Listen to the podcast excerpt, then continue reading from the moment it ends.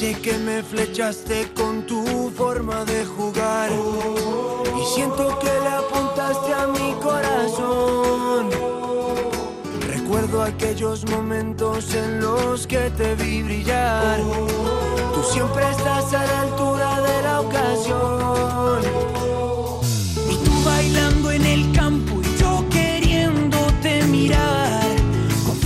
Hola, ¿qué tal familia, amigos? Buenas noches, bienvenidos a Camino al Cielo, el programa especializado en la Liga Smartbank, la liga más emocionante del mundo, como siempre, en eh, las madrugadas de Radio Marca, en el eh, directo en Twitch, en eh, Fondo Segunda, en todas las plataformas de podcast habidas y por haber, y como siempre también en Radio Sporting. Están José Miguel Capel en la producción e Iván Borja en la edición y realización de este espacio en el que queremos agradecer también a todo el equipo técnico de Radio Marca que hace posible que este programa suene todas las madrugadas de los lunes a partir de las dos y media.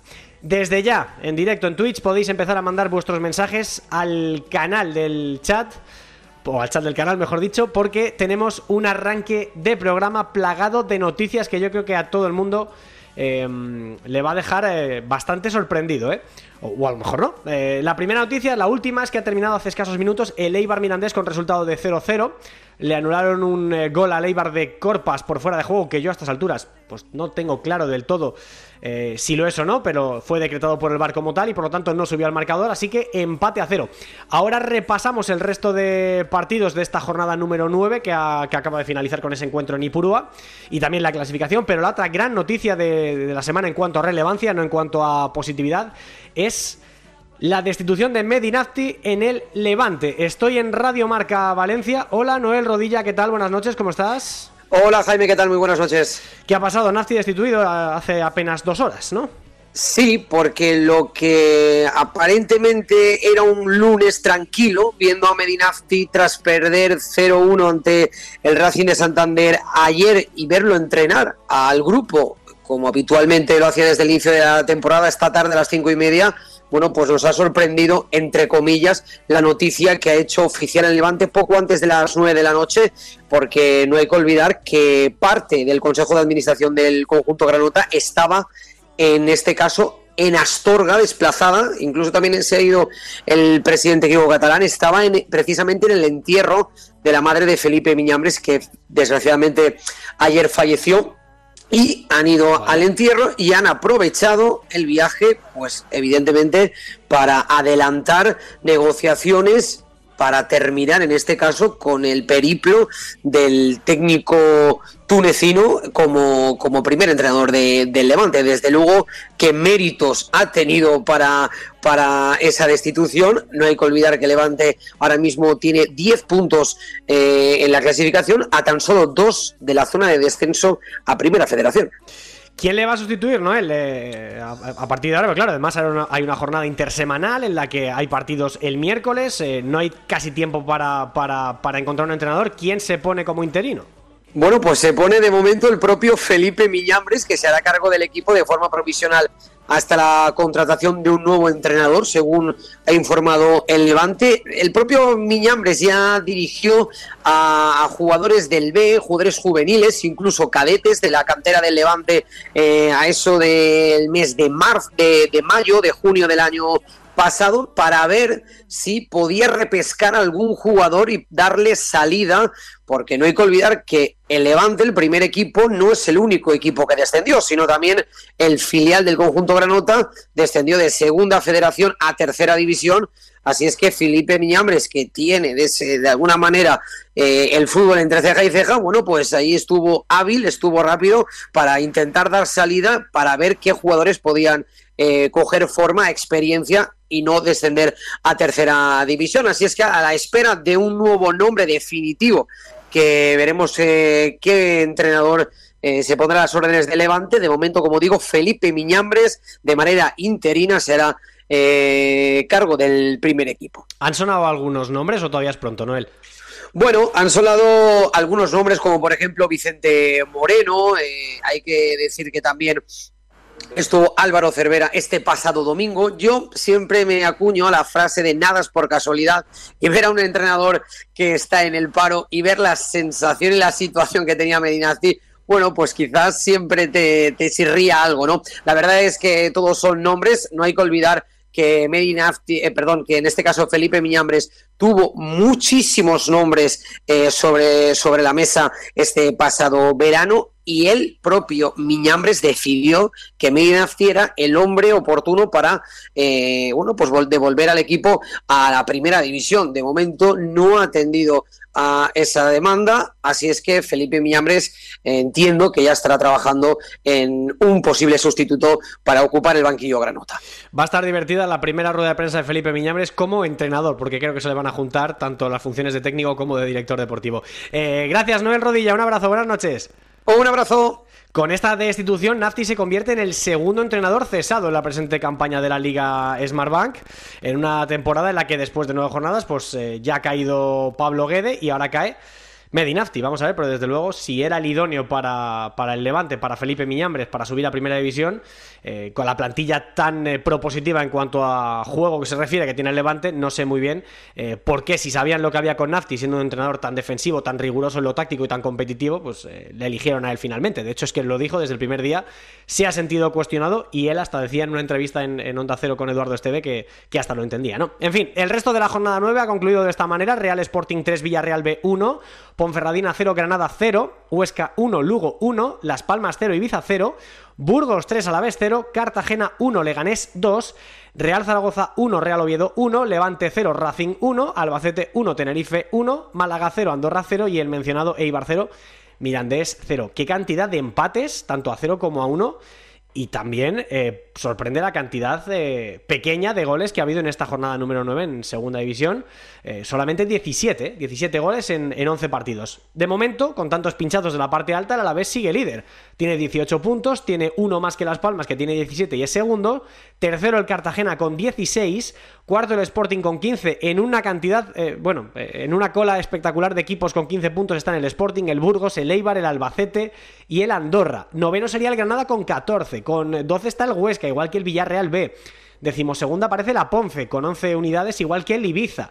Con 10 el Levante y el Tenerife. También el Zaragoza y el Real Oviedo. Cuádruple empate por, en, esa, en esos 10 puntos. El Lugo tiene 9. Y ya aparece el Racing con 8 a 1 de la salvación en puestos de descenso. Decimonoveno. Vigésimo el Leganés con 7, igual que el Mirandés. Cierra colista el Málaga con 6 en un nuevo partido, por cierto, del Málaga bastante malo contra el Andorra. De hecho, el Málaga tiene a prueba el lateral izquierdo ex del Mallorca, Lumor, que se, está, que se encuentra sin equipo y que está entrenando ahora mismo a las órdenes de Pepe Mel a la espera de si el eh, conjunto Boquerón le hace contrato para quedarse en la primera plantilla. Recordamos que el Málaga tiene muchas carencias, una de ellas en los laterales, donde solamente tiene como lateral eh, válido, por así decirlo, a Javi Jiménez. Más noticias, el Racing va a recurrir la expulsión de Jürgen Elitim en el Ciudad de Valencia. El árbitro Galvez Rascón indicó en el acta que el colombiano vio la tarjeta roja tras abandonar el terreno de juego por la línea de meta y después de ser sustituido en el camino de vestuario, fue aplaudiendo de manera provocativa durante 10-15 metros en forma de mofa a todos los aficionados locales. Bueno, habría que ver eh, cómo la realización de la Liga TV apuntó inmediatamente a ese fondo donde había aficionados del Racing y donde el árbitro pues, ha considerado Galvez Rascón, que era una provocación, que por cierto le pueden caer de 4 a 12 partidos por el comité de competición. Por cierto, el Racing, ya lo hemos dicho, va a recurrirlo en base a esta, a esta terminología en cuanto a provocación se refiere. Y el Burgos, que consigue el récord histórico de jornadas consecutivas sin encajar un solo gol. José Antonio Caro supera el récord de imbatibilidad de Claudio Bravo como portero que más minutos ha pasado sin encajar un solo tanto.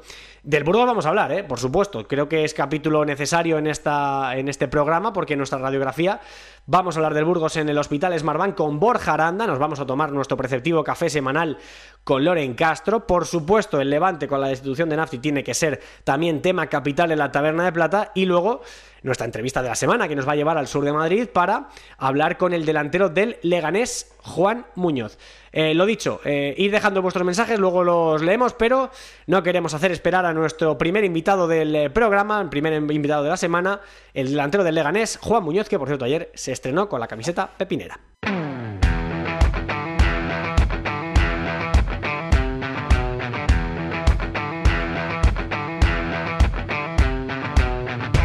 Loro non sanno di che parlo Vestiti sporchi fra di fango Giallo di siga fra le dita Io con la siga camminando.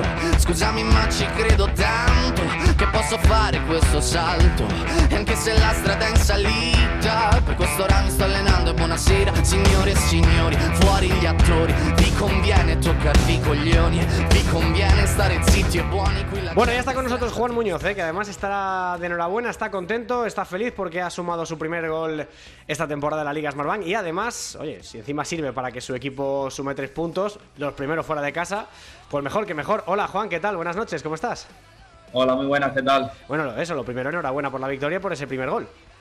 Bueno, muchas gracias. La verdad que muy contento, muy contento, como tú has dicho, ¿no? Eh, a nivel individual, porque, bueno, yo siempre lo he dicho, ¿no? En muchísimas entrevistas ya a lo largo de mi carrera, que al final, pues los delanteros vivimos de gol, vivimos de, como yo digo, en el área, de la portería, del portero rival, y bueno, eh, por suerte ayer pudo entrar el primero de la temporada, ojalá sean muchos, pero sobre todo contento y lo más importante por, primero lo que tú has dicho, la primera victoria fuera de casa, tres puntos que nos saben a muchísimo eh, por todo el trabajo que llevamos haciendo durante toda la temporada, por todo lo que hemos sufrido, por todas las piedras que nos hemos encontrado en el camino. Y bueno, esto sigue, eh, tenemos que hacer borrón y cuenta nueva porque en, en menos de, dos días tenemos otro partido. Y qué partido además, ¿eh? Próximo partido, miércoles contra el Málaga. Ante penúltimo contra último, no sé si lo afrontáis como una especie de final o de un partido más especial o más importante, o al final, como son tres puntos, lo veis igual que cualquier otro. Bueno, eh, yo, yo personalmente lo veo como un partido más, porque al final eh, yo por suerte llevo ya mucho tiempo jugando en segunda división, sé lo que es la segunda división, he vivido estas situaciones ya, sé que esto es muy largo, que quedan todavía muchísimas jornadas, pero obviamente hay que ir partido a partido. Al final el que te va a marcar el ritmo de competición y a donde quiere llegar eh, es yendo cada partido a por los tres puntos y bueno, eh, tenemos una buena prueba este, este miércoles para dar un golpe sobre la mesa para afianzarnos un poco en nuestro trabajo, en todo lo que llevamos haciendo eh, y que no hemos tenido premios en partidos anteriores y bueno, eh, seguir en esa línea porque al final eh, si quieres hacer cosas bonitas y cosas grandes a lo largo de la temporada, pues tienes que ir sumando cuanto antes mejor. Oye, verdad, tú que llevas, eh, tienes 26 años, pero llevas toda la vida en segunda división, ¿no? Entre Almería, eh, Lega, el Zaragoza, el Levante, ¿no? También eh, son muchos años en segunda división. ¿Alguna vez habías visto una categoría eh, o una edición de una temporada tan igualada como esta? No, y además lo, lo, llevo diciendo ya varios años. El otro día, ayer en el viaje, lo iba, lo iba comentando también con Sí. compañeros, con David, el delegado, de que eh, yo con el paso de los años en segunda división he notado eso, ¿no? He notado que cada año la segunda división es más complicada, eh, ya no solo por, lo- por los equipos que hay, eh, sino por los jugadores también, eh, entrenadores, nivel top. al final es una liga muy, muy buena, en donde ya, como ya te he dicho, hay muy buenos equipos y que después a priori, pues hay, como siempre he dicho, hay equipos que son más humildes, ¿no? O, o que están recién ascendidos, o que tienen menos nombre, por así decirlo, o menos historia, pero que al final después, pues se pueden hacer un arranque muy bueno y se pueden meter arriba.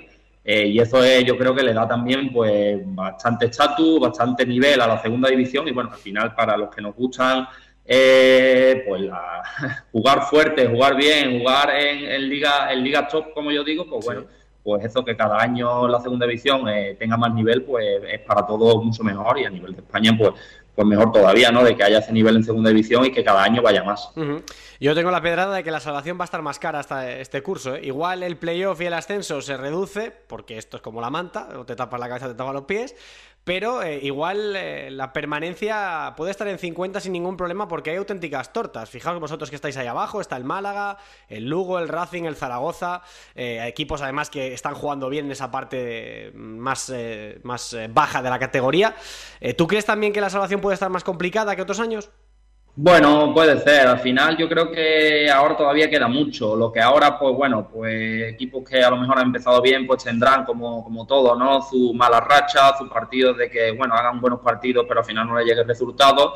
Y es lo que te digo, al final yo creo que más allá de que la permanencia esté más alta o que sea más complicado el playoff, lo que sí te digo es que va a haber más nivel, que la- el aficionado eh, que lo vea por la tele, el partido que vea en segunda división va a haber un partido, pues bueno, bonito, un partido eh, que esté muy parejo en ambos, en ambos lados y eso pues al final al que le gusta el fútbol y al que le gusta el fútbol de verdad pues lo reconoce, ¿no? Y sabe que hay, hay gran nivel. Pero bueno, yo creo que sí, que este año pues puede que haya a lo mejor la permanencia un poco más alta y esperemos que bueno que nosotros eh, con nuestro trabajo y con, y con nuestra nuestra línea que queremos seguir pues lo, lo, consigamos cuanto antes que son los 50 puntos como tú has dicho y a partir de ahí pues pues intentaremos como siempre mirar hacia arriba a ver hasta dónde llegamos. Bueno pues poquito a poco como decías antes partido a partido. Oye eh, Juan están muy enfadados en Cartagena por el gol de ayer por el gol que les anula el VAR a instancias de, del VAR lo, lo, acaba, lo acaba anulando Caparrós Hernández que es el principal pero a instancias de la, del videoarbitraje. Eh, ¿cómo viste la jugada de en cuestión. Es un balón embarullado que termina por despejar Nioma hacia adentro, hacia casi la propia portería y termina por empujarlo el Cartagena. Eh, es una jugada complicada. ¿Para ti está bien anulado el gol?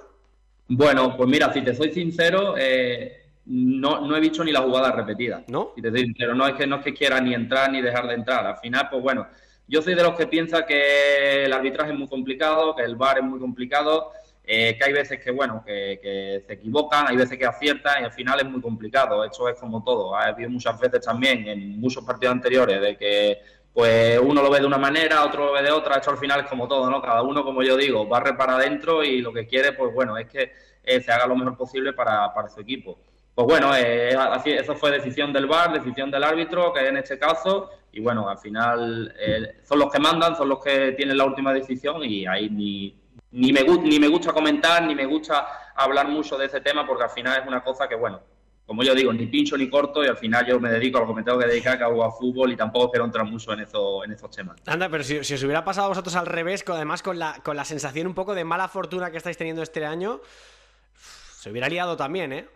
Está claro, es como te digo, al final, pues bueno, eh, ha pasado, eh, habrá pasado en partidos anteriores, han pasado años anteriores, a mí me ha pasado muchas veces en los que me ha beneficiado y hay veces que me ha perjudicado. Pero bueno, esto es así, el fútbol es así, hay veces que cae la pelota de tu lado y hay veces que no. Y bueno, eh, es una es un, un hándicap más que hay en el fútbol y bueno, y se tiene que considerar como se considera. Por final, ellos son los que deciden, ellos son los que tienen el pito, como yo digo, y nosotros los futbolistas por final nos tenemos que dedicar. Tengamos una opinión u otra, lo que tenemos que dedicarnos es a jugar y a, y a, y hacer buen partido e intentar conseguir los tres puntos.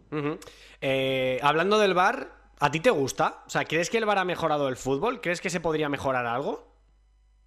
Bueno, sí, creo que es una herramienta muy buena para, para el fútbol de, hoy en día. Al final, pues bueno, es una herramienta en la que se está utilizando, ¿no? Al final es lo que te digo, siempre va a haber esa, esa chispa, ¿no? Al final, eh, al que le favorece en un supuesto caso, pues va a decir que el VAR en ese momento lo está haciendo bien y al que le perjudica, pues estará en contra y dirá que eso, pues en esa, en esa jugada o en ese instante, pues no, no, no ha servido para nada, ¿no? Pero bueno, al final es un es una herramienta muy útil que si se utiliza muy bien, pues yo creo que sí que puede favorecer al fútbol. O sea, que te gusta.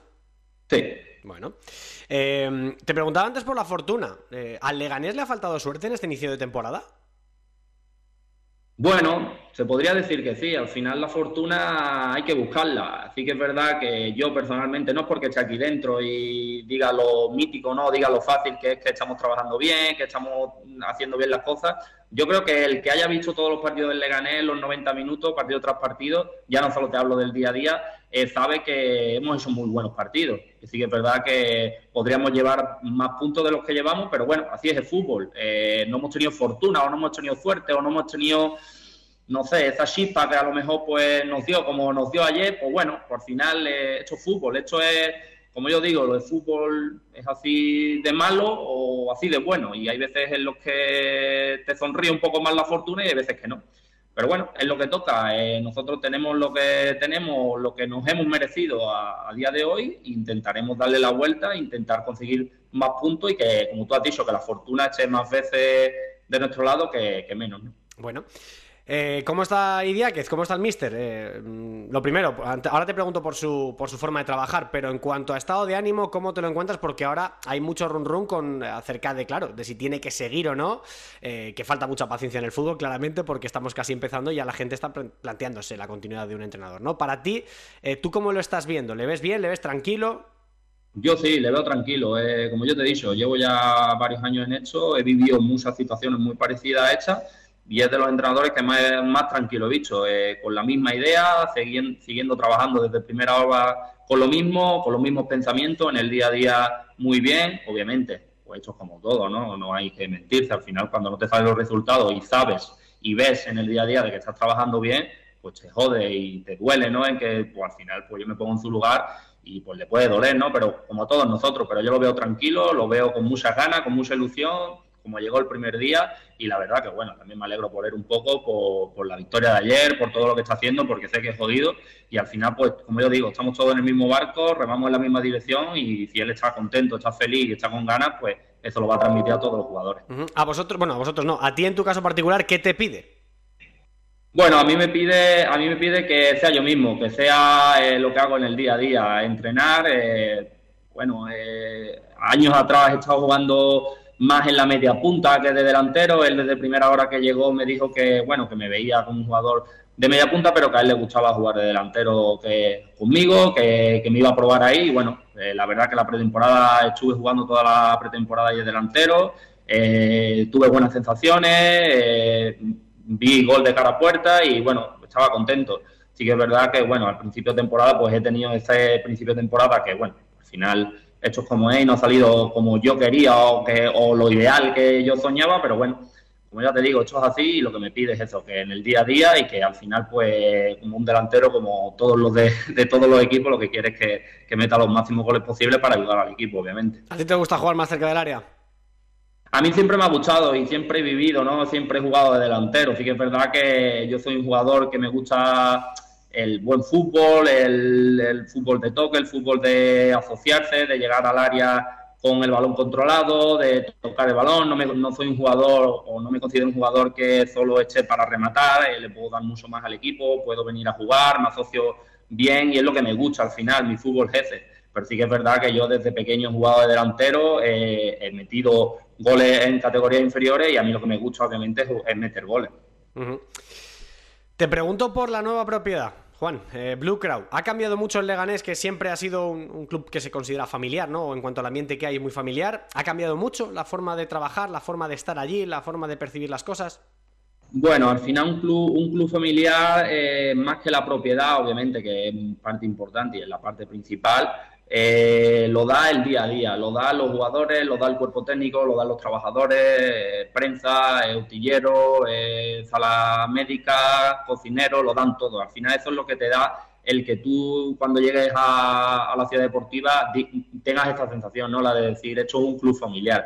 Y sí que es verdad que en ese, en ese ámbito no ha cambiado mucho. El club sigue siendo igual, yo creo que las cosas se están haciendo bien. Obviamente esto tiene un proceso, un proceso que yo creo que que es largo y tranquilo porque al final eh, un cambio de propiedad pues tiene muchas cosas, pero bueno, de momento eh, lo, que, lo que me transmite la propiedad es tranquilidad, que están haciendo las cosas bien y bueno, esperemos que vayan dando pasos y sobre todo para, para mejorar el club, para mejorar la plantilla, para mejorar todo, ¿no? Que al final, pues como ya te digo, vamos todos queremos lo mismo, queremos, tenemos la misma ambición y al final, pues si la propiedad eh, se basa en todo lo que nosotros estamos haciendo, pues al final vamos a ir todos remando en la misma dirección y eso es muy importante. Dijo Garitano hace unos años que igual el Leganés estaba empezando a creer algo más de lo que era, ¿no? Eh, ahora mismo tú has dicho que la situación es 50 puntos cuanto antes y a soñar con lo que pueda llegar. Em, ¿A la gente tú crees que ese discurso eh, les, le parece lógico, le parece coherente o piensa que tiene que estar mucho más arriba y que su objetivo tiene que ser otro más ambicioso? A ver, una cosa, yo siempre lo digo, al final una cosa es eh, la ambición que tú tengas o los sueños que tú tengas, ¿no? Yo creo que no solo nosotros, eh, todos los equipos que van en segunda división, el sueño que tienen en pretemporada cuando empieza a jugar es me va a salir una, temporada de la Ochia, eh, vamos a hacer un montón de puntos y vamos a entrar en playoff, vamos a hacer de directo. Pero una cosa es el sueño y otra cosa es lo que tú realmente quieras conseguir o los objetivos que tú te marques. Obviamente nosotros los objetivos nos los están marcando la competición. Nosotros llevamos nueve jornadas, eh, eh, son casi, casi 30 puntos y llevamos siete. Al final nos está marcando los objetivos que al final es lo que te he dicho antes. Lo que tenemos que conseguir cuanto antes son los 50 puntos de la salvación. Si te dijera a día de hoy que queremos ascender directo, pues como estamos, pues, pues estaría un poco loco, por decirlo de alguna manera, porque no tiene ningún tipo de sentido. Entonces, bueno, yo siempre he pensado que al final un equipo eh, tiene que ser coherente con lo que está viviendo en el día a día y lo que, con lo que está viviendo cada fin de semana. Nosotros, como ya te digo, la ilusión, la ilusión por las nubes, con muchas ganas e intentar conseguir cuanto más puntos mejor, pero obviamente con los pies en la tierra y sabiendo que si no ganamos cada fin de semana y si no sumamos de tres en tres, pues va a ser muy complicado conseguir cosas bonitas y cosas grandes. Bueno, te hago la última, Juan.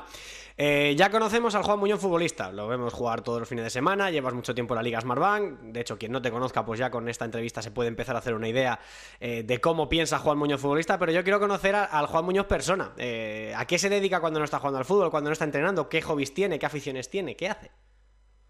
Bueno, pues yo soy una persona, como se dice en mi pueblo, muy campechana, muy de estar en casa, muy tranquilo. estoy siempre con, mi mujer, con mi perro. Pues bueno, me gusta estar tranquilo, pasear, eh, después pues bueno, eh, me estoy intentando apuntar pues a cursos, estoy haciendo cursos de entrenador, estoy haciendo algunos cursos aparte de nutrición y demás, pues bueno, lo que me va lo que me va apeteciendo por el, por el momento, sí que es verdad que ahora me estoy dedicando al 100% como es normal a mi trabajo, pero soy una persona muy normal, muy familiar, que le gusta la tranquilidad, que le gusta estar en casa, que le da un, dar un paseo con, con, su mujer y con su perro por las tardes y poco más, tampoco me gusta mucho más. Como yo digo, una persona muy normal. Eh, tu pueblo Utrera, ¿no? Sí. Pues nada, pues mandamos un abrazo a, toda la gente de Utrera. Y otro para ti, Juan Muñoz, gracias por pasar un ratito con nosotros, ha sido un placer. Eh, nada, mucha suerte, mucho ánimo y que, saquéis la situación adelante, además empezando por ese partido que eh, desde fuera se ve como una auténtica final, como es ese Leganés Málaga. Te mandamos un abrazo y mucha suerte, Juan, gracias por todo. Muchas gracias, muchas Jaime, un abrazo.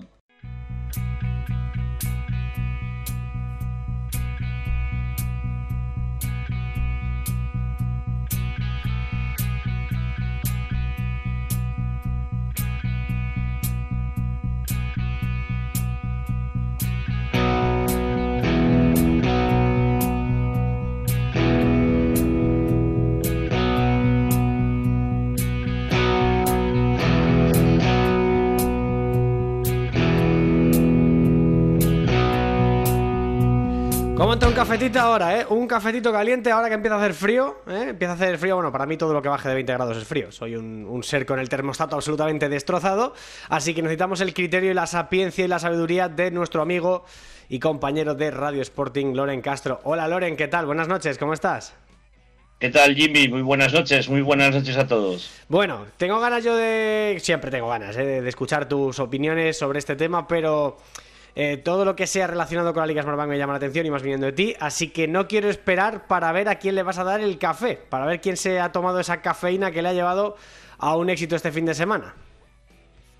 Bueno, pues arrancamos con, el café de esta semana, ¿no? Eh, y se lo vamos a dar a, al, Leganés en toda, en toda su esencia, ¿no? No solamente a, la plantilla, también al cuerpo técnico y en este caso a, la afición, ¿no? Que, que ha disfrutado de, una victoria, ¿no? Balsámica, necesitada, trabajada, luchada ante un equipo que nos venía sorprendiendo a todos, ¿no? Con lo cual no es una victoria, sin desmerecer en este caso a, su rival de, de, este fin de semana, pero bueno, sin duda han conseguido ese, esa línea a seguir o ese camino, ¿no?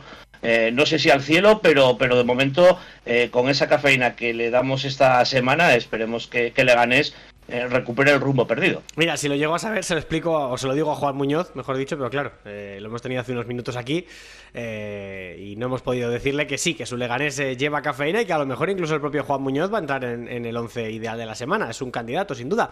aprovechando lo de que ya que le das la tacita de café al, al Lega, te pregunto por la jugada de Marras, Loren. Para ti, esa jugada del gol anulado al Cartagena en el descuento, ¿tú cómo lo habrías arbitrado? ¿A ti qué te parece? Juan no se ha querido mojar mucho. Bueno, pues, pues yo estoy en esa línea, ¿eh? estoy en, esa línea. La verdad que eh, a mí no me gusta hablar de los árbitros, ya, ya lo sabes. ¿Pero qué eres Xavi ahora o qué? Pero si, me estás respondiendo todas las semanas, hombre, no te vayas a bajar del barco ahora me, gusta, me gusta eh, mandarles, eh, mandarles eh, puros, sobre todo haciendo mm, que de alguna manera tengan una labor más, más fácil, ¿no? Porque yo creo que tanto medios de comunicación como, como entrenadores, como, como jugadores, pues en muchas ocasiones, con el paso de los tiempos, las diferentes visiones e imágenes, capturas de pantalla, etcétera, todavía tenemos un doble bar, ¿no? Y ese doble bar con V nos hace utilizar dobles baremos. A mí la jugada me parece bastante, bastante clara. Yo creo que está el gol bien anulado, de verdad. Bueno, bien, bien. Eh, opiniones para todo. Eh, eso es el café. Eh, vamos a ver a quién le damos la copita. Hay alguien que está celebrando algo también este fin de semana, ¿no? pues yo no sé si darles una copa o darles la tizona para ellos. Me tengo que ir a Burgos. Me tengo que ir a Burgos. Porque... Espérate un segundo. La tizona, ¿qué es la tizona? Perdóname, que yo no sé lo que es. La, espada, del, la, la espada del Cid. Ah, la tizona, vale, sí, sí, sí, joder, estaba pensando, fíjate, fíjate, cada uno se va a lo que, a lo que, a lo que se acuerda. Eh, yo estaba pensando en un bar que se llama La Tizona aquí en Madrid, no te digo más, en fin, vale, vale. Ah, eh, oye, puede ser, pues mira, me, lo apuntas y me llevas un día. Eh, Para el Burgos, no, entonces. Lo digo, lo digo por maxificar un poco el, el, premio, ¿no? la copa.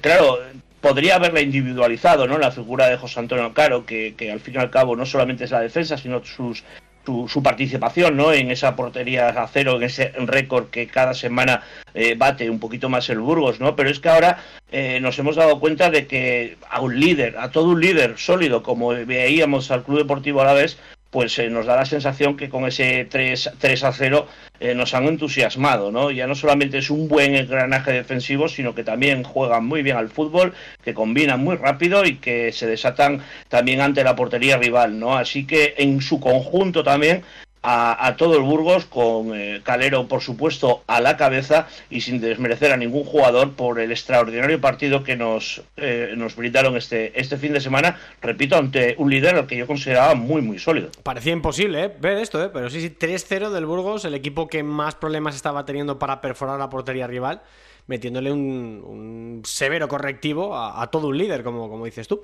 En fin, vamos a ver eh, cómo evoluciona esto, pero ahí sigue el récord, ¿eh? Ahí sigue el récord de Caro, sigue el récord del Burgos y sigue el récord de, el récord de Calero, que es absolutamente espectacular. Asignados el café y la copa, el puro, el negativo, ¿a quién se lo damos? Pues eh, también hoy iba todo un poquito en abanico, digamos, eh, más general, ¿no? ¿no? he encontrado algo tan, tan puntual como para destacar a un único jugador, a un único entrenador, pero sí se lo mando al Levante, ¿no?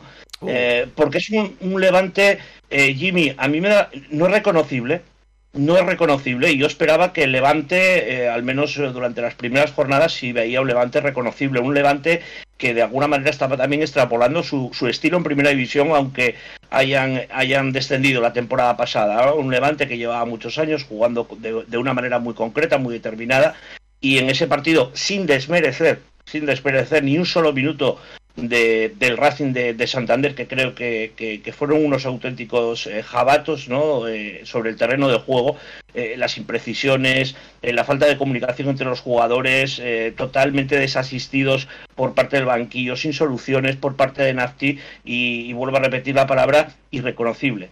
a mí me da esa sensación, o al menos ayer me, la dio, no sé de qué manera van a, poder retomar, como decíamos antes con el Leganés, el rumbo pero, pero ahora mismo sin duda es un, levante que si no es por la granota, pues es muy poco reconocible, Jimmy. Voy a decir una obviedad y una chorrada. La obviedad, para mí es la mejor plantilla de segunda división, ahí ahí con el Granada, y que tendría que ser candidato al play, no al playoff, al ascenso directo. Esa es la obviedad. La chorrada, que igual es una chorrada, ¿eh? eh y con todos los respetos para Medinafti, que me parece un pedazo de entrenador, creo que no, como estaba cuestionado desde el día 1, creo que no era el proyecto idóneo para él y que creo que Levante está tardando en llamar a Paco López. Bueno, pues estoy de acuerdo con, las dos y no me parece ni siquiera una, una chorrada, Jimmy. Eh, yo llevo bastante tiempo defendiendo que Levante para mí, era una opinión muy personal y siempre sobre el papel, tenía la mejor plantilla de la, de la, de la liga, de la liga Smartbank y precisamente por eso el puro, porque aún así es, es, más irreconocible todavía. Y sobre el estilo, pues eh, también estoy muy de acuerdo, ¿no? Y Nafti es un gran entrenador, pero quizás para, para otro tipo de guerras. Y esta de Levante tiene que estar eh, eh, más en, mayúsculas, ¿no? Más en cuanto al juego, la disciplina táctica, quizás menos esfuerzos físicos, menos esfuerzos individuales y más colectivos. En fin, un puro para el Levante, pero como siga así, le vamos a comprar un estanco entero. Vale, el puro para el Levante y el chupito, esa pequeña alegría en forma de sorpresa del fin de semana, ¿a quién, eh, a quién se lo damos? ¿Quién se lo lleva? ¿Quién brinda con él? Pues es, es un chupito barra culín. ¿eh? barra culín, y se lo dedico a los aficionados y aficionadas del Real Sporting de Gijón. Puede ser eh, un gran jugador, que lo es sin duda. Puede ser un jugador que lo deje absolutamente todo en el campo. Un jugador que se identifica eh, con la plantilla, con el vestuario, con los compañeros. Estamos hablando de Gio Zarfino, que es al que le quiero dedicar el sitio. Pero si aparte de todo esto, de toda la grandeza que tiene el bueno Gio Zarfino como futbolista, es que además se ha involucrado con la cultura asturiana, ¿no? Y ver en el estadio el Molinón Enrique Castroquini a un jugador de tu equipo que no es asturiano, Gijón, eh, ni en este caso ni siquiera español, eh, verle celebrar un gol, eh, escanciando un culín de verdad, eh, Jimmy, que nos hace sentirnos a los sportinguistas muy, pero que muy orgullosos. Lo ha hecho Villa, lo han hecho muchísimos jugadores, pero en este caso, con, con, con, con, todo lo que está aportando Guido Zarfino al, al, Sporting esta temporada, más allá de los goles, más allá de ese trabajo, eh, esa involucración y, y, sobre todo esa identidad ¿no? de sentirse a gusto en, en la tierra donde está, pues eh, el Chupito y el premio barra Chupito, eh, Chupito barra Culín de Sidra para, va para él, va para él. Es un auténtico crack Gio Zarfino, ¿eh? es un fenómeno, le ha costado muchísimo llegar a donde, a donde está, ha pasado una infancia muy, muy dura y, y el tipo ahora mismo está recogiendo los frutos del trabajo al buen fútbol y a esa honestidad y a esa, y esa manera de jugar tan, tan transparente y tan aguerrida que tiene el futbolista uruguayo del Sporting que ha llegado este año y desde luego que se ha consolidado como el fichaje de la temporada para el conjunto rojiblanco. Bueno, Loren, pues nada, pues un culín de sidra para ti también, para celebrarlo. Bueno, pues eh, yo me lo he tomado, me lo he tomado el, el, viernes pasado porque me ha hecho tanta, tanta ilusión ver a, perdón, a Gio Zarfino celebrar de esa manera que no pude hacerlo mejor que, que con un culín de sidra. Así que vaya también dedicado a todos los que nos escuchan desde Asturias, que sé que son muchos. Sí, señor. Un abrazo, Loren, cuídate mucho, hasta la semana que viene. Un abrazo, la semana que viene, chao. Y nosotros que nos vamos al Hospital Smartbank.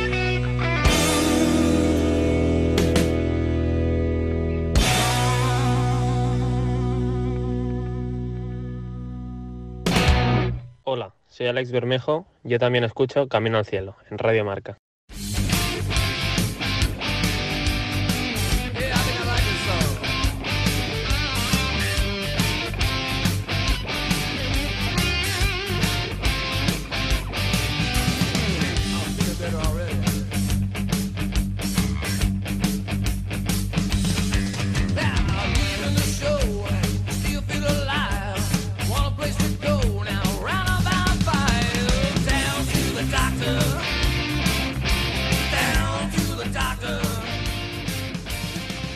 Puertas abiertas del Hospital Smartbank, el único hospital donde se nos atiende sin cita previa, ¿eh? Eh, y sin ser de urgencia, claro. Aunque para algunos equipos igual sí que hay ciertas urgencias. Hola, Borja Aranda, ¿qué tal? Buenas noches. Muy buenas, Jimmy Mateos, ¿qué tal? ¿Cómo estamos? No sé si traes un equipo que, que tenga urgencias esta semana. Bueno, podíamos haber hecho la radiografía del Levante, ¿no? Un equipo que está ahora mismo en problemas con Nafti, a pesar de la gran plantilla es un equipo que tiene muchas cosas que nos daría para analizarlas en un programa bastante largo, hmm. pero la realidad es que eh, evidentemente este fin de semana teníamos que quedarnos con el equipo que ha batido el récord, con el Burgos, ¿no? El equipo que eh, ha conseguido la mayor racha de imbatibilidad en un inicio de liga, su guardameta Caro, que ahora de repente pues ya estamos eh, oyéndole en muchos medios, ¿no? Parece que la Liga Smartbank solo nos acordamos de ella cuando pasan este tipo de cosas. Mientras tanto, pues les hemos tenido más abandonados. Pero sí, Jimmy, hoy vamos a centrarnos en el Burgos, en Aquí el Burgos no de los récords. Perdóname, en este programa y en esta radio nunca hemos tenido abandonado a la Liga Smartbank, porque ya sabemos, aquí estamos camino al cielo todas las madrugadas de los lunes en Radio Marca. Decías, perdona. Y en Radio Marca, donde tenemos ya el partido de segunda que le damos la notoriedad de un partido de primera división. ¿eh? Sí. Eso no lo hace cualquier emisora y sí lo hace Radio Marca. Ninguna, no lo hace ninguna. Pero bueno, vamos a pasar revista a este, a este Burgos porque hay muchas claves. Es complicado elegir una para empezar porque tiene muchos matices tácticos muy ricos el equipo de Calero. Pero si tuvieras que elegir eh, el principal ra- rasgo de identidad que le ha llevado hasta donde está, eh, ¿cuál elegirías? Pues para mí es un equipo trabajadísimo y sobre todo con un nivel de concentración máximo. ¿Por qué? Porque lo más complicado y más difícil que tiene este Burgos es que es capaz de mantener una distancia entre líneas tan perfecta que es complicadísimo para los rivales poder penetrar por el sistema defensivo. Cuando hablamos de defensas, ah, la gente piensa siempre equipo, sistema defensivo, los cuatro de atrás, los cinco de atrás. No, el sistema defensivo es la manera que tiene el equipo de protegerse con todos los futbolistas que tiene en el campo. Y eso el Burgos lo hace magníficamente junta mucho las líneas, defensores, centrocampistas, atacantes, siempre tanto para el repliegue cuando espera cerca de su área, como cuando sale a apretar, porque el Burgos es un equipo que te aprieta, que también te sabe asfixiar para que cometas errores y él aprovecharlos con transiciones muy rápidas. Y eso siempre lo hace mediante una coordinación espectacular y sobre todo, Jimmy, lo más importante, que te exige un nivel de concentración máximo, porque en cuanto una de las piezas no salte bien a la presión o no ejecute la basculación correctamente, se forma el espacio y el lugar daño. Eh, se te ha cortado un poquito justo al final, eh, pero sí, en cuanto a la coordinación y esa esa compenetración que tienen todas las líneas se, se, digamos, se pierde por algún momento, pues la presión deja de tener efectividad y en el Burgos nunca la tiene. Eh, hay varias cositas que me destacan también, o que destaco yo más bien del Burgos, Borja, eh, que son muy, yo creo, muy palpables, que es, eh, primero, la altura y la profundidad de los carrileros. Eso a mí me parece bestial. Eso es.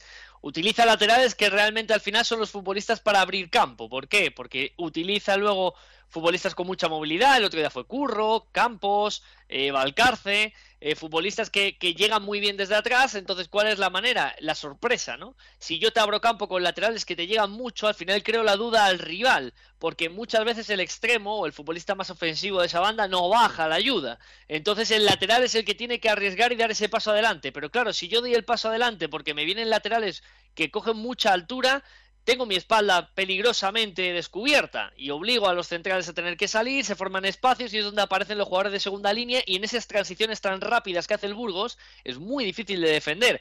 Y luego lo que tú comentas, ya no es solo eh, los laterales, que el otro día, por ejemplo, juega Areso, que no había jugado el día anterior, o, o el propio Zabaco, ¿no? Futbolistas que tú coges a cualquier equipo, le quitas a dos eh, defensores titulares eh, y se los cambias al día siguiente y vuelves a cambiarlos al siguiente y el equipo lo nota. Este Burgos no, porque es un sistema tan compenetrado y donde todos sus futbolistas entienden lo que tienen que hacer que lo consiguen. Pero sí, las, las, alturas y sobre todo la apertura de campo es importantísima porque al final lo que crea es que da importancia a los jugadores de segunda línea. Quizás, como no tiene un gran 9, el Burgos no, tiene un gran delantero, un gran goleador, que es el, el, gran pero que va a tener el equipo de Calero esta temporada, es importantísimo que la línea de medias puntas, la línea de jugadores que llegan de segunda línea, aporten goles, aporten tantos. Y la mejor manera de hacerlo es esa, transición, provocar errores y en ese movimiento rápido de defensa-ataque hacerle daño al rival. Y luego la otra que a mí me gusta mucho, que eh, parece una chorrada, pero no lo es, eh, es eh, que, esto lo hacen todos los entrenadores, quiero decir. Eh, eh, fase defensiva un esquema, fase ofensiva otro esquema. No estamos inventando la pólvora. Pero en el caso del Burgos es muy importante la figura de Unai Elguezábal, porque el Burgos cuando ataca muchas veces lo hace con una defensa de cuatro, con Unai Elguezábal poniéndose al lado de Atienza en este caso, en el doble pivote, pero cuando defiende, hace de ancla, hace de tercer central, se incrusta en la línea defensiva y el equipo gana uno más dentro del área. Eso es, se acaba poniendo casi 5-4-1. Es, es la realidad y además lo hace con un futbolista que es tácticamente muy inteligente. Porque ¿qué te provoca el Burgos? Eh, y lo veíamos con el Alavés, es decir, viene el líder, un equipo que se supone que te, te, va a someter, te va a encerrar, te va a crear problemas.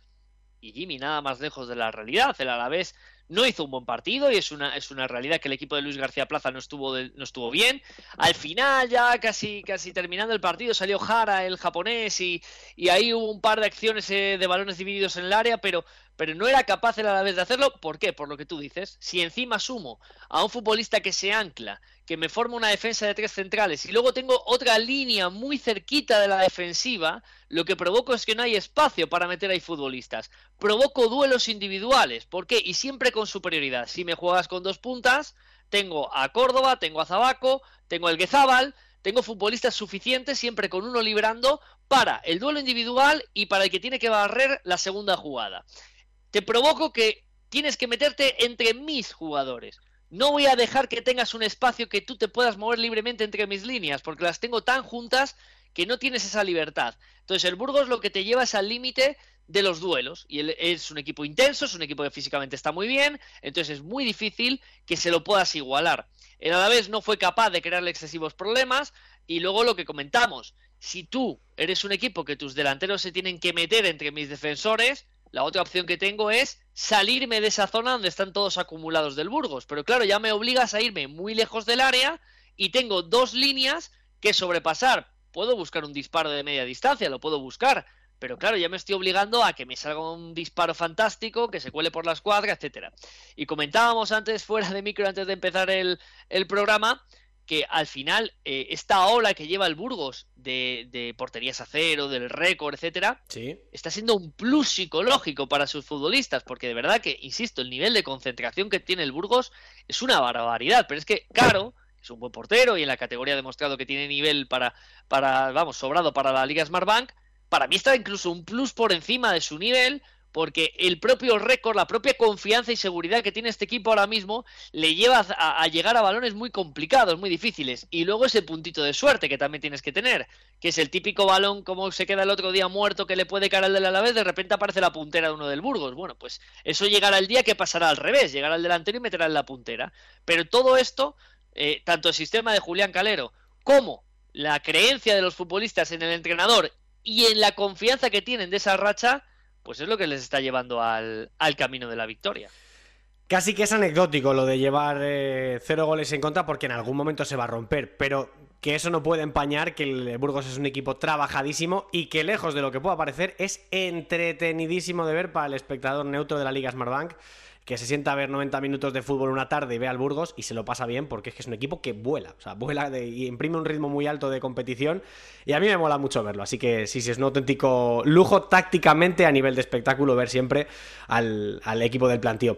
Oye Borja, pues gracias por este ratito en el que con cuatro detalles nos has desgranado prácticamente todo lo que es un equipo humilde como el Burgos que está en playoff y que está triunfando y el por qué está triunfando. Así que la semana que viene a ver qué partido eliges, mm, la jornada intersemanal no, la, no vas a tener que pre pre presentar eh, cita con, con, con, nosotros, pero la semana que viene estamos a la, a la espera de ver qué partido eliges para ver cómo le metes el bisturí, ¿vale? Adiós, Zipi, nos vemos la semana que viene. Venga, vamos con la taberna de plata. Hola, ¿qué tal? Soy Julián del Mas, jugador del Cartagena. Y nada, quería mandar un saludo a Camino al Cielo, que sigan dándole caña y les mando un abrazo muy fuerte. Que vaya bien.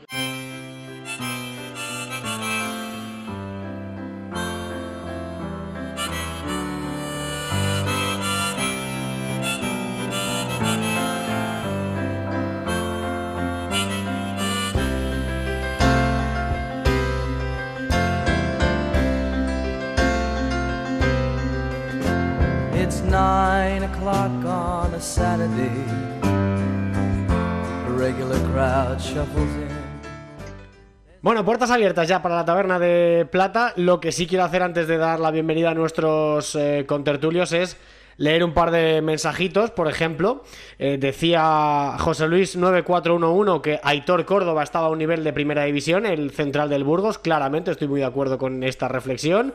Eh, y por supuesto hay que agradecer, que no le he dicho nada, a Andrés Maese, su raid habitual de, espectadores de su canal de Twitch, en el que alguno ya, bueno, pues ha dejado caer por aquí con mucha guasa. Por ejemplo, decía, decía uno que, que se parecía a Ferradía, el bueno de, de, Juan Muñoz, me ha hecho mucha gracia. Aquí la encontramos a todo el mundo, ¿eh? Desde luego que es que somos, somos la leche. Hola Luis Tosar, digo, uy, Luis Tosar. Hola Xavi Rodríguez, ¿qué tal? Buenas noches, ¿cómo estás? Esta no te la voy a perdonar y me voy a acordar de ella. Muy buenas noches. ¿Quién fue el fenómeno que te tiró en la comparativa? Que por cierto, bastante desacertada porque, bueno, parecido el justo, ¿no? Yo creo que parecido como una castaña fue el mitiquísimo y mira, es que además viniendo de la segunda división todavía me hace más ilusión Don Esteban Suárez, bueno. el grandísimo arquero del Real Oviedo. También te he de decir que Uh, me han caído comparaciones con Isi Palazón, sobre todo. Mira, esa la compro más, fíjate, esa sí que se te asemeja un poquito más, sí que es verdad. Si tuviese su zurda, la vida me iría algo mejor, creo. Sí, creo que. A... Mira, escucha, si tuviera su diestra, a mí también me iría mejor. Fíjate lo que te digo. Sí, sí exactamente. Bueno, exactamente. ¿cómo estás, hombre? ¿Qué tal el fin de semana? Muchos partidos, muchas narraciones. Has contado muchos empates, supongo, por lo que hemos visto en, en esta jornada, que ha habido muy pocos goles y muchos empates. Sí, mucho empate, eh, dos partidos buenos, al menos en ese sentido, Las Palmas Ibiza y ayer particularmente el, el Albacete Tenerife, que me pareció un partido que tiene uno de estos encuentros que me gusta contar porque tiene muchas historias dentro del mismo partido. Además hubo goles, uno de ellos, los dos son golazos, para mí el primero es aún mejor si, si cabe y sobre todo, claro, lo que se me viene esta semana. Esta semana la familia me va a ver más bien poco. Te van a desheredar. Eh, la verdad es que os digo una cosa, eh, si tuviera que hacer una cita doble, eh, elegiría como pareja para estar enfrente a Pedro Nieto y a Xavi Rodríguez. Al final paso más tiempo con ellos de forma con el fútbol que, que otra cosa. Hola, Mario Jiménez, bienvenido, hombre, ¿cómo estás? Muy buenas, Jaime, ¿qué tal? ¿Cuántos puntos Iberia ha sacado estas dos, tres semanas? Unos cuantos, unos cuantos. unos cuantos. De vuelta ya de Roma después de ese fallido Erasmus, eh, todo pasa por algo, ¿eh? Yo, me imagino que estás un poco disgustado porque es una experiencia muy bonita, pero, oye, yo creo que cuando se cierra una puerta se abre una ventana, ¿eh? Sí, sí, totalmente. Al final no estaba, no estaba bien y tenía que, tenía que volver. Y bueno, eh, esta semana me han, recibido la eh, segunda división con, siete empates bastante, bastante frescos. Uno de ellos es el de tu Real Zaragoza, del que ahora hablaremos. ¿eh? Por cierto, cuando dices que no estabas bien es que simplemente no había manera de, aposentarse en un piso allí en Italia y te has tenido que volver, básicamente. Correcto. Vale, vale, que alguno digo, igual algunos asusta. Eh, hola, Eduard París, ¿qué tal? Buenas noches. ¿Qué pasa, Jaime, compañeros? Muy buenas noches. Mira, voy a sacar la escopeta como he hecho con, con Xavi, voy a hacerlo contigo también. Jugada del Cartagena Leganés, la jugada del fuera de juego. Explícamela porque yo todavía no la entiendo. O sea, yo de verdad, ha dicho Loren que para él está bien anulado. Yo no lo veo. O sea, yo lo siento mucho, pero sigo sin verlo. Bueno, eh, Off the Record la, ha tratado de, explicar eh, Xavi. Yo un poco estaba haciendo la, la, nota mental y creo que más o menos deben ir por ahí los tiros, porque salvo esa explicación de que hay un, una digamos, una especie de subjugada, ¿no? Donde hay ese, esa especie de, de, despeje o de intención de jugar al balón, normativa que ha cambiado precisamente esa temporada respecto a la anterior. Recordemos el famoso gol de, de Mbappé frente a España. Digamos que tienen que ir más o menos por ahí los jugada. Gris no, eh, lo siguiente, y obviamente siendo un gol eh, decisivo que cambia un signo del partido, un resultado y encima del tiempo de descuento, obviamente va a traer polémica. Yo me quiero fiar eh, al final lo que se acabó decidiendo desde el bar y desde, y desde el campo, pero vamos, se te dicen que ahí acaban dando gol y, me da a mí que tampoco los de los del Leganés tampoco se han podido quejar demasiado que es una jugada muy, muy rara. Eh, yo veo un pase atrás de Neon con el tacón que para mí invalida todo, pero claro, es mi opinión. Yo estoy aquí, ellos tendrán la suya, pero es, es un poco extraño. Sin duda es una jugada, como dice Eduard, gris, no, gris perla. Eh, por cierto, Xavi, el mejor narrador de la categoría, dice José Luis por aquí, eh, y también nos felicitan por, por el programa. Dices que no, Felicitar por el programa, sí, mejor narrador. Todavía tengo que tomarme muchas sopas. Muchas. Bueno, no me quiero enrocar en el tema de, la jugada de Marras, de, Niomi, el fuera de juego en ese Cartagena 1 Leganés 2, que, que al final le quita dos puntos al Cartagena en el último minuto y ha dolido mucho, porque creo que hay temas más importantes que enrocarse en esa jugada, sobre todo lo que hemos contado al principio, ¿no? La destitución de Medinafti, el técnico tunecino que después de nueve jornadas em, sale destituido de una manera, bueno, un tanto abrupta después de caer contra el Racing de Santander en un inicio bastante malo de, competición. Eh, no sé quién quiere empezar a comentar esto porque creo que tiene, tiene mucha amiga, sobre todo empezando por, eh, ya lo de si es justo o no, creo que, bueno, es irrelevante, los resultados mandan, sino si realmente alguien es decir, Felipe Miñambres no se equivocó eligiendo a Medinafti porque sabía lo que fichaba y sabía lo que tenía en casa. Es un, técnico que ya cuando llegó hubo muchas dudas con, ese fichaje porque eh, realmente tampoco tenía demasiada experiencia en la categoría, había estado en el Leganés y en el Lugo, pero ninguno de los dos, eh, ninguno de los dos equipos empezó y terminó la temporada, es decir, llegó a, mitad de camino y, al final pues le faltaba algo de experiencia, también eh, tampoco eh, quizás fue, fuera el estilo indicado para, la plantilla que tenía el, Levante, con, las experiencias que había tenido en primera división, el estilo ofensivo que, había, que había mostrado. Y, la verdad que, fue extraño. La verdad es que a mí, por ejemplo, el Levante pocas, pocos tramos de, partidos me ha gustado durante, durante esta temporada, teniendo en cuenta que, que es un equipo candidato y favoritísimo al ascenso que tiene que estar entre los dos primeros o por, lo menos lucharlo y, la verdad que no, no lo estaba demostrando. Creo que Mario ha dado la, clave, que es... Mm, ¿Era el entrenador Medinafti para el Levante teniendo en cuenta la plantilla que tenía el cuadro Granota? Para mí es un claro no. Cuando tú apareces por la categoría o empiezas una nueva temporada con un nuevo entrenador y en la jornada 9 le destituyes, esta temporada en particular urgencia no hay ninguna porque más que nunca, lo hablábamos también antes de empezar el programa, que la clasificación está tan apretada que dentro de tres semanas vete tú a saber si alguien conserva la posición en la que está ahora mismo. Más bien esta destitución viene seguramente por reconocer un error. Cualquiera tiene derecho a equivocarse. En este caso creo que seguramente estamos hablando de uno de los más cantados, con el debido respeto tanto a Medinafti como a su cuerpo técnico, y me explico. Los jugadores que tienen Levante, sobre todo hablo de laterales, centrocampistas, mediapuntas, delanteros, es para un equipo que tenga más tiempo la pelota que su rival, que no esté más tramos de partido en defensas largas, que no intentando hilvanar por la zona de Johnny Montiel, de De Frutos, de Brugui, que son perfiles que te dan este buen toque, este buscar el espacio, tienes delanteros también de remate. Entonces, em, claro, me sabe mal, pero en el fondo, Nafti hace unas dos semanas, si no recuerdo mal, en una rueda de prensa que ya venía algo cargadita, y si no me equivoco es después de que el Andorra le remonte un 0 a 1 que tenía en el, en el Nacional y se ponga 3 a 1 le preguntaban acerca de su continuidad y Nafti decía, mi continuidad está cuestionada desde el día de mi fichaje. Y eso es verdad. Cierto. Eso es verdad. Siento sonar seguramente oportunista a día de, ahora mismo, porque no tengo forma empírica de demostrar que esto en, mis círculos lo venía hablando y, ser tan claro como lo que voy a decir. Para mí era una de las, como siempre hay, muchas destituciones en segunda cada temporada. Sabemos que eh, las sillas de los entrenadores son sillas eléctricas. La de Nafti para mí era una de las que estaba en el top de mi porra y solo hacía falta resolver el cuándo iba a pasar. Coincido contigo, sin duda. La verdad es que no tiene ni. Y Nafti tendrá también su culpa, ¿no? De, lo que, en parte, una parte de la culpa de lo que le está pasando al Levante. Pero eh, cuando un equipo con esta plantilla, aunque también esto tiene trampa, ¿eh? Pero un equipo con esta plantilla está hecho para, proponer mucho más. Pero si os fijáis, Eduard, eh, y ya te dejo opinar a ti, el Levante también ha tenido muchos problemas cuando se le han encerrado. Cuando el Levante ha tenido que llevar la iniciativa y ha tenido que buscar espacios donde no lo sabía, con este plantillón y con esos jugadores que citaba Xavi, Johnny Montiel entre líneas, por ejemplo, el propio Iborra, buen centrocampista, no sé, jugadores de desborde como de frutos, el propio Roger Brugué que, se busca los espacios del solo. O sea, al final es un equipo que tiene muchas herramientas, pero cuando ha tenido la oportunidad de abrir espacios no lo ha conseguido. Y eso a lo mejor tampoco es culpa necesariamente de Nafti, ¿no? No sé por dónde va tu análisis. Bueno, vamos a ver. Eh, yo creo que eh, es, hemos llegado al, punto ¿no? de, tomar esa decisión que, semanas atrás eh, la mayoría criticamos, ¿no? de, cargarte un entrenador relativamente pronto.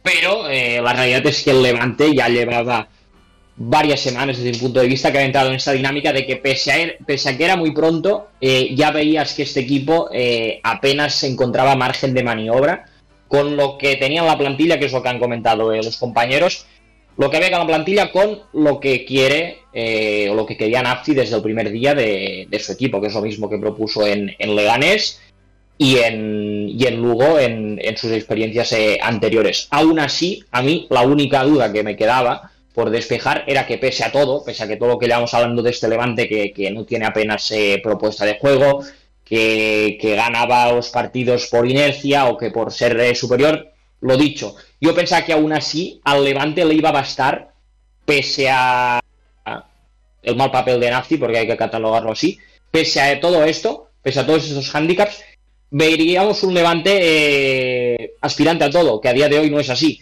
Eh, cogería quizá el ejemplo de Leibar, que lleva desde la temporada pasada eh, con Garitano criticado, y el Leibar peleó la temporada pasada por todo, le seguimos dando cera por aquí y creo que va a seguir pegando por toda esta temporada pese al empate a cero de esta, de esta jornada. Cojo un poco el, ejemplo. Ahora bien, eh, aquel Eibar eh, arriba tiene una mordiente que a día de hoy el Levante pese que cuenta yo creo con como mínimo la misma calidad en cuanto a nombres, en cuanto a potencial. No ha demostrado, por tanto, ya digo, la única duda que me quedaba que era que pese a todo yo pensaba que el Levante iba a estar ahí y la realidad es que el Levante ni con Nafti ni ahora eh, ni sin Nafti. Así que veremos eh, cómo se desarrollan las cosas en, en el Ciudad de Valencia, porque la verdad, a, día de hoy, jornada 9, desde mi punto de vista, ya no es el hecho de la destitución, sino que es que venga quien venga. Eh, hay mucho, pero que mucho trabajo por delante. Se destituye a Nafti un lunes, hay jornada un miércoles. ¿Ahora qué? O sea, se sienta Miñambres, que, bueno, que es director deportivo, pero que tiene que bajar a, a- a los banquillos como hiciera Valdano en su momento. ¿No es un poco precipitado? Es decir, ¿no es un poco precipitado cargarse a un entrenador sin tener atado al siguiente? Bueno, no es, no es la primera vez ni la última. Déjame solo una cosa para empezar y os dejo paso a vosotros a ver qué opináis. Pero eh, destituir a Nafti para contratar a Cervera me parece cuanto Más menos mismo. osado, Más de lo mismo. la verdad. Es más de lo mismo. Y a, Yo y a partir de aquí es lo que has dicho antes con, con Loren. Eso es. Eh, yo diría que la opción pasa por Paco López. Ahora mismo en el mercado me da a mí la sensación de que no vas a encontrar eh, nada mejor. ¿Hay alguno que se pueda ajustar a la plantilla que tiene el Levante? Por ejemplo, aparte de Paco López, que es un poco lo obvio y que creo que se nos puede venir a cualquiera a la cabeza. Y la vuelta de, de Alex Solici. Eh, pero- ¿Paco Gémez está sin equipo? Paco Sí. Gémez está sin equipo. Paco Gémez está sin equipo, es verdad. Está en, está en Radio Marca, de hecho, como tribuno y como comentarista. A ver qué perfil acaba yendo. Es que el perfil lo es todo. Claro. Porque la, la plantilla está, está ahí y, y vamos a ver. Parte de culpa la tiene Nafti y yo también quiero poner el foco en el rendimiento de algunos jugadores que está años luz de la mejor versión que le hemos visto a todos. Yo creo que el aterrizaje en segunda para el Levante ha sido muy difícil, cosa que le pasa a varios equipos que acaban bajando de la primera división. Yo particularmente me fijo mucho en De Frutos porque creo que en plena forma es alguien diferencial, no, no en el Levante, en la categoría. Creo que es un jugador top 3 de la categoría, en la mejor versión que hemos visto de Jorge De Frutos. Y seguramente por el hecho de no acabar saliendo a un destino primera división, ayer le- eh, anteayer le vimos a ráfagas, pero hasta ahora los partidos estaban siendo muy justitos y puede, puede dar todavía más y así me podría poner con muchos más jugadores. Entonces la, la cuestión es, primero, queda mucho por delante. Segundo, la diferencia con el playoff es de 5 puntos. Eh, estamos a- en octubre, mm, llevamos manga larga pero todavía no abrigo, nos pondremos el abrigo, nos sacaremos el abrigo. No, yo sí lo llevo ya.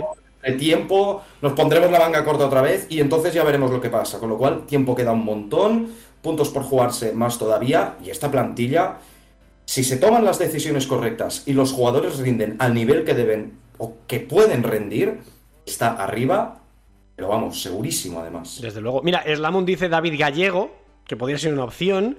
Paco Gémez sería perfecto, dice. Bien. Es otra opción. Y luego también, claro, el, el mismo seguidor habla de Muñiz. Bueno, Muñiz para otro levante como en su época que consiguió el ascenso, más práctico, bien, pero a lo mejor para este, no sé cómo lo veis. Hombre, al menos te daría más experiencia y además conocer el club, conocer, bueno, al equipo no tanto porque ha cambiado mucho, pero a mí me sorprendería. Pero, pero al final es lo que, lo que comentaban por el chat antes, que, que Garitano ha estado siempre muy criticado, pero esa experiencia, ese conocimiento del club, yo creo que es la, eh, la nota definitiva y lo que, y lo que hace cambiar eh, entre un entrenador y, otro, entre Nafti en este caso y, y Garitano. Desde luego no se asciende en noviembre, ni en septiembre, ni en octubre, pero sí se puede dejar de hacerlo, a lo mejor, en, estas fechas, si no, si no se remonta la, trayectoria, ¿no? Que de momento es bastante negativa. Bueno, a ver qué tal el Levante esta semana, que tiene muy pocos días para preparar su próximo compromiso el próximo miércoles. Eh, ahora hablamos de la agenda del fin de semana, pero quiero preguntaros antes también del 11 de- del fin de y, demás, eh, los MVPs y todo esto que suelo preguntar al final. Por ese Zaragoza-Oviedo, Mario, empiezo por ti. ¿Qué pasa con el Real Zaragoza? Es decir, la reacción al final del partido, un equipo que tiene la ventaja de 1-0 contra un Real Oviedo que no estaba haciendo prácticamente nada, se le escapa eh, eh, esos, puntos en, una jugada aislada y hace una segunda mitad, salvo el último tramito de 10 minutos, bastante floja y la gente ya la ha tomado con Carcedo. Pita en el cambio de Ibanazón, con razón, pero ya la, la pitada final y los gritos de Carcedo, vete ya. Eso en la Romareda pocos entrenadores lo aguantan, ¿eh?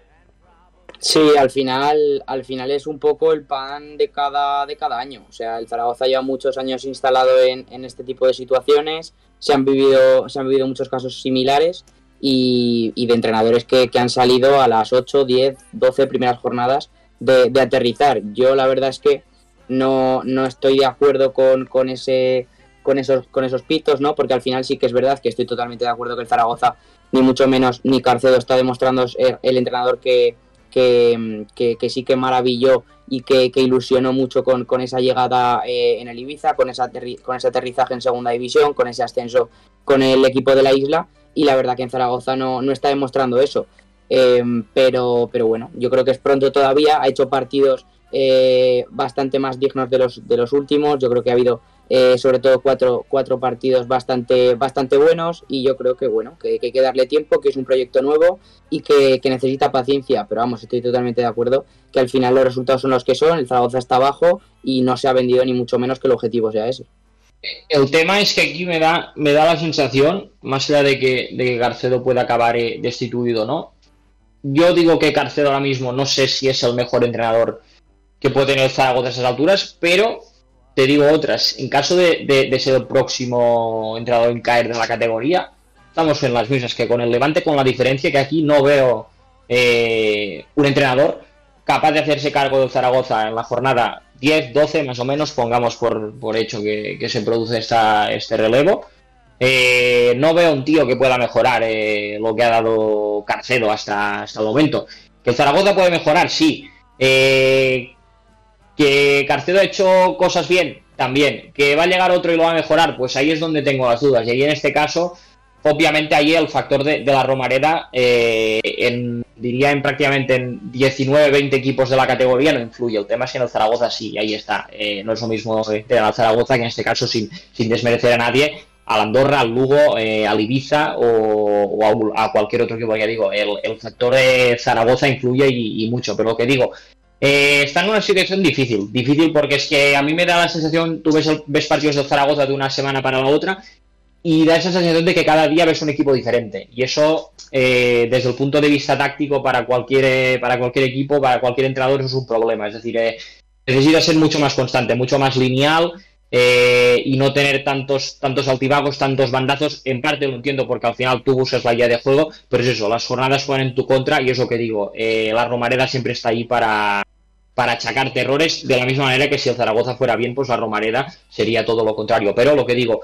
a mí me genera dudas, eh, sobre todo por el tema de encontrar el sustituto, porque ahora mismo eh, no, sé qué, no sé dónde andará Víctor Fernández, pero no sé yo si puede ser la solución.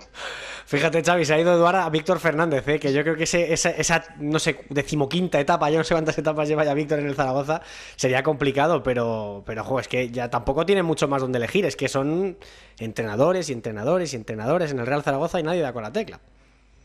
Con lo cual el problema no será el entrenador, me imagino, ¿no?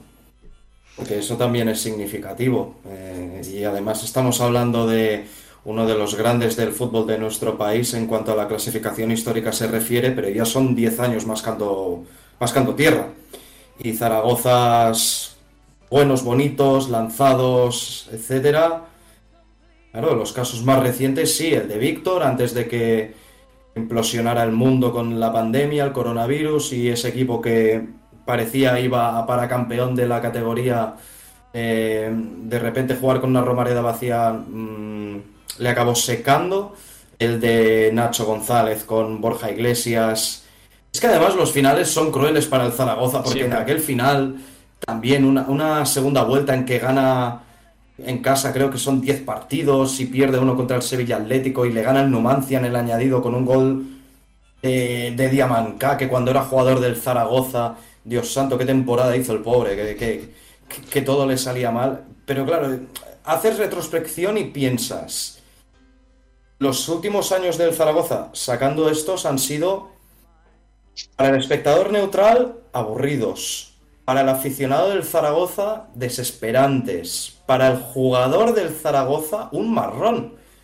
Porque yo creo, francamente, que Eduard comenta una cosa que es, es importante. Eh, cuando se. Cuando tantos jugadores del Zaragoza te cuentan, la camiseta pesa. ¿Qué te están queriendo decir con eso?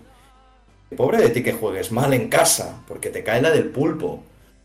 Entonces, ¿cómo le va a ir este año al Zaragoza? Pues por la plantilla que tiene, mmm, yo no sé si aspira mucho más. ¿Cómo se lo va a pasar el jugador del Zaragoza? Pues no lo sé. No tiene buena pinta.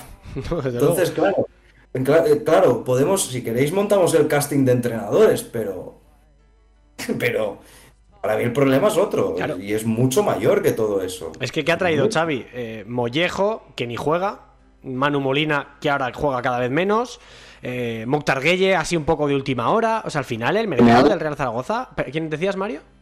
Simeone. Simeone, así, oh, Juliano es el único que parece que más o menos ha caído de pie, pero el resto, eh, comparsas casi. O sea, al final, cuando llega una nueva propiedad, que es verdad que salda la deuda, la deuda con Hacienda y todo lo que tú quieras, que eso es un golazo por toda la escuadra, hay que reconocerlo.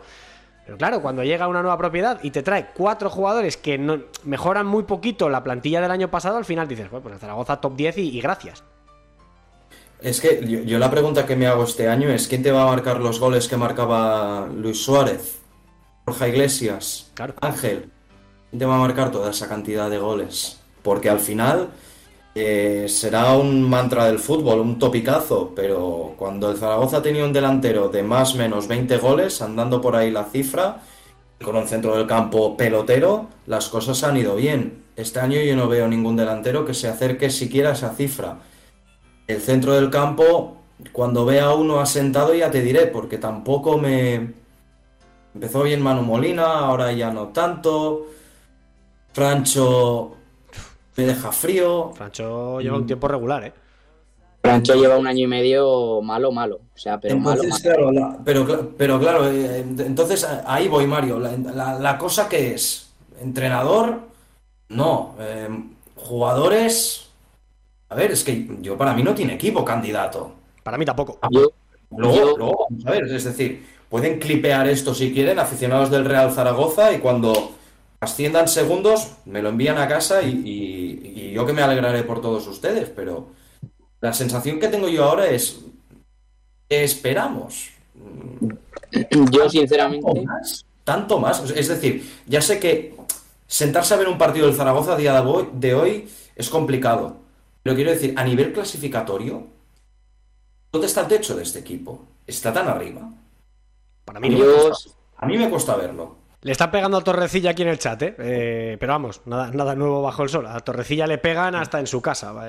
Últimamente, desde que llegó al Sporting, al pobre hombre, le dan eh, hasta en el cielo de la boca. Bueno, eh, mientras Mario termina por sufrir un ataque de risa, ver mm, preguntándoos por el MVP de la jornada para ir cerrando el programa, que como siempre ya sabéis, vamos muy mal de tiempo, así que tenemos que ir poniéndole la clausura a este camino al cielo. Empiezo yo, si os parece, con Jorge Pombo, para mí indiscutible. Eh, el jugador maño del eh, Racing Club, que hoy, por cierto, ha dicho Mario que si le marca este, este miércoles al Real Zaragoza, no lo va a celebrar. Desde luego todavía no, ha- marcado, aunque lo ha tenido muy cerca. Eh, para ti, por cierto, Mario, para ti tu MVP, ¿cuál es? Ya que estoy contigo. yo me he quedado con Zarfino. La verdad es que creo que Pombo fue uno de los, de los mejores sin duda, pero yo me quedo con Zarfino porque es un futbolista que creo que ha caído, como ha explicado Loren también, perfectamente de pie en, en Gijón, que se ha adaptado muy bien, que, que pega mucho con Abelardo y que se está adueñando del centro del campo con esas lesiones, esos problemas que ha tenido eh, Grajera, ha tenido Pedro Díaz también. Junto a Cristian Rivera, creo que el otro día contra el Villarreal B hizo un partidazo y yo creo que, que igual si nos asomamos por la ventana sigue corriendo porque la Mm. verdad que hizo un partido tremendo. Sí, señor. Para ti, Eduardo, MVP de la jornada, número 9 ya. Bueno, esta semana vamos con un, un MVP un poco más eh, underdog. Partidazo de, del Albacete, la segunda parte con uno menos eh, contra, contra el Tenerife. Y creo que seguramente no ha sido la, actuación más destacada de, de la jornada, pero me voy a quedar con, con Manu Fuster, más allá del gol. Eh, las soluciones, las alternativas que le dio su equipo, ya digo, eh, en inferioridad numérica para mí no es mérito todavía eh, lo que consiguió Albacete en el Belmonte esta pasada jornada. Para cerrar el MVP, Xavi, ¿para ti quién es?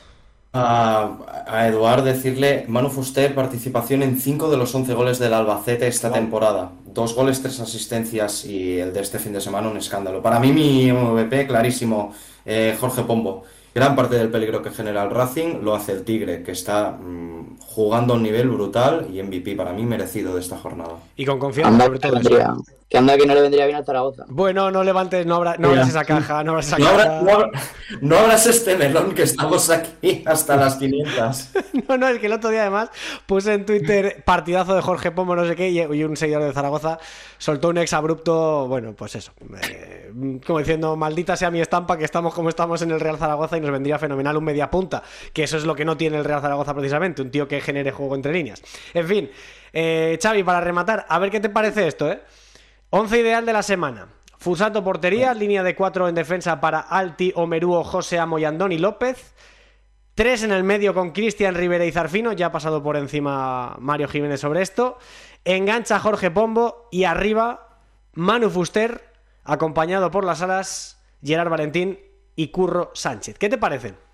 Algún día en esta tertulia tendremos que empezar a hablar seriamente de Adrián Altimira. Sí, señor, Porque qué partido. El mapa de calor de este tío es una pasada, pero tácticamente hablando es una barbaridad el equipo de, de Eder Sarabia. El resto, bien, Fuzato hizo en Las Palmas Ibiza, me transmitió muchísima seguridad. Andoni, buen debut.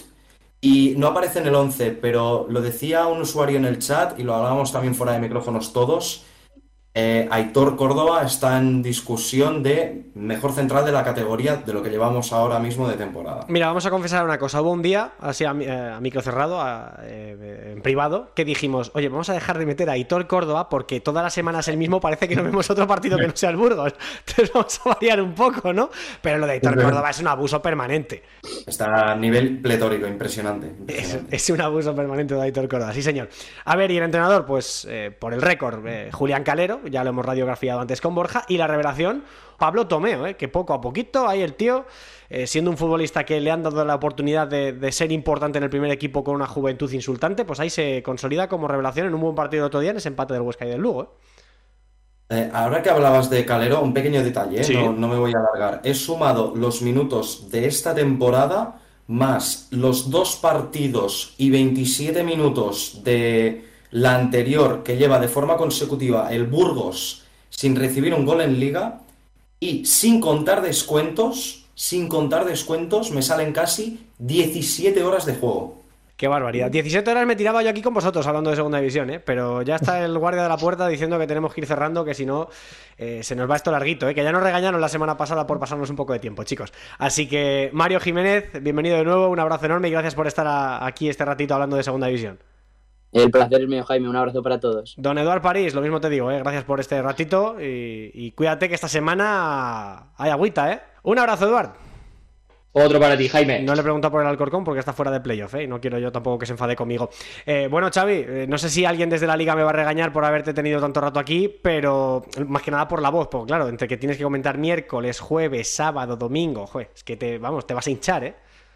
Cinco partidos esta semana, pero sobre todo contento porque este año en particular me lo estoy pasando muy bien. Eh, estoy teniendo buenos partidos. Los comentaristas siempre disfruto mucho con ellos, pero además estoy teniendo la varita de que me tocan partidos donde hay, donde hay mucho que contar, con lo cual no aquí nos alargamos lo que haga falta, solo fan, por favor. Gracias, Xavi, un abrazo enorme y disfrutaremos de tus comentarios y tus narraciones como siempre, cada semana. A vosotros, un abrazo enorme. Venga, quien no tenga plan todavía, que se quede dos minutos más que le voy a contar la agenda del fin de semana.